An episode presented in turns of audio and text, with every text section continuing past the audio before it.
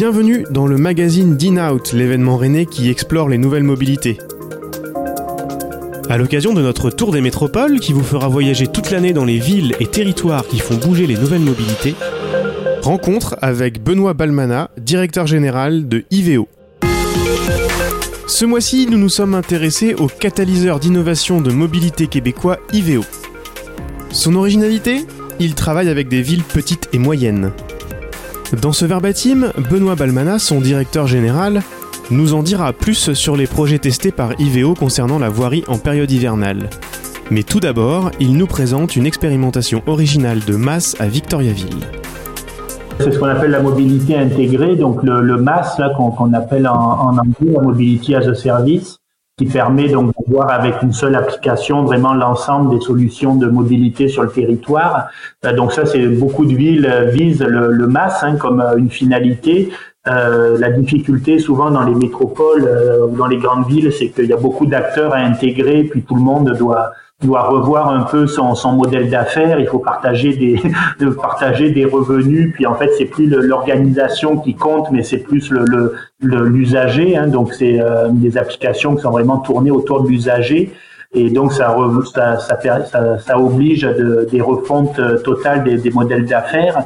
Euh, L'intérêt du projet de Victoriaville, c'est que pour une fois, on le fait à l'envers, c'est-à-dire que on n'a pas de solution existante sur le territoire de, mobilité. Et donc on va construire toutes les solutions de mobilité euh, une après les autres, mais avec pour objectif de les intégrer tout de suite dans une seule et même application, euh, donc qui va être beaucoup plus facile à déployer parce que là, vu qu'on part de zéro, ben ça va être plus facile d'intégrer toutes les briques les unes avec les autres qui est plus compliqué quand on a déjà les briques sur la table et que là on veut les emboîter, c'est plus compliqué. Donc euh, c'est un projet qui, euh, qui, qui est assez intéressant à, à, regarder parce que tout le monde aujourd'hui pense que de, se mettre au, à la place de l'usager pour lui offrir une multitude de solutions de mobilité, c'est la c'est la clé du succès pour rendre le, transport euh, euh, attractif finalement. Les problématiques de mobilité des villes médianes québécoises sont assez proches de celles de leurs homologues françaises. Parmi les différences, l'impact de la météo en hiver. Benoît Balmana nous détaille un projet en cours à Sherbrooke et dans d'autres villes du réseau IVEO. Quand on arrive près de l'hiver, beaucoup de nos villes, dans nos réseaux, nous demandent, des, innovations ou des solutions pour optimiser le, déneige, le déneigement, par exemple. On a aussi, c'est sûr, de plus en plus de, de périodes de, de verglas avec les changements climatiques.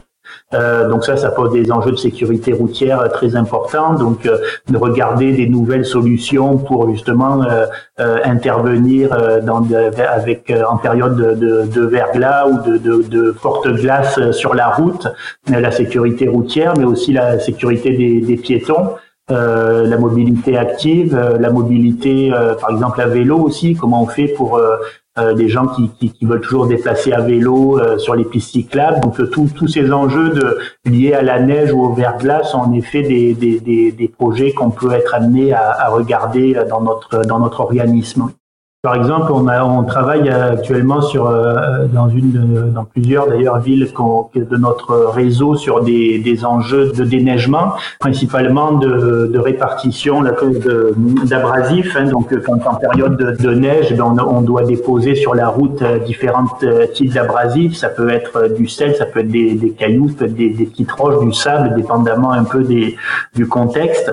Euh, ça, ça a des coûts relativement importants, puis aussi des coûts environnementaux. Et donc, on a développé un projet euh, qui permet de connaître euh, vraiment avec une grande précision l'état de la chaussée. Euh, donc, quand je parle de l'état de la chaussée, je parle, oui, bien sûr, de est-ce qu'il y a de la neige ou pas dessus, mais aussi euh, tous le, le, les points de glace, euh, les températures de température de rosée de la chaussée, euh, vraiment connaître finement la température euh, de, de la route pour qu'on puisse optimiser vraiment les, toutes les activités d'épandage d'abrasifs. Et l'intérêt de la technologie qu'on a, qu'on a testée, c'est qu'elle permet de connaître l'état de la chaussée à un moment euh, précis, mais également de faire l'extrapolation, donc des prévisions qui vont permettre de dire l'état de l'évolution de la route dans la journée et donc de vraiment venir optimiser à la fois les opérations de déneigement, mais aussi les opérations d'épandage d'abrasifs qui représentent des coûts euh, très importants euh, dans les municipalités. Les innovations dans la mobilité ne s'arrêtent pas à la voie publique. Parmi les projets en cours d'expérimentation, notamment à Plessisville, les principes du véhicule autonome appliqués au hockey sur glace. Mais là, bah, il y a beaucoup d'arénas euh, au Québec là pour donc, le, sport qui est notre, sport national, le, hockey sur glace, donc le patinage. Euh, donc là, on regarde principalement en région euh, on fait face au Québec actuellement à une pénurie de, main d'œuvre assez importante, et donc euh, on regarde comment on peut pallier à cette pénurie de main d'œuvre, notamment avec euh, tous les véhicules, les véhicules automatisés ou autonomes. Et donc là, on est en train de regarder est-ce qu'on peut rendre autonome une surfaceuse à glace donc euh, parce que c'est des heures de travail qui sont souvent très tardives. Les glaces se, euh, on joue au hockey très tard là au Québec, euh, donc euh, c'est des activités qui ont lieu très tard en soirée.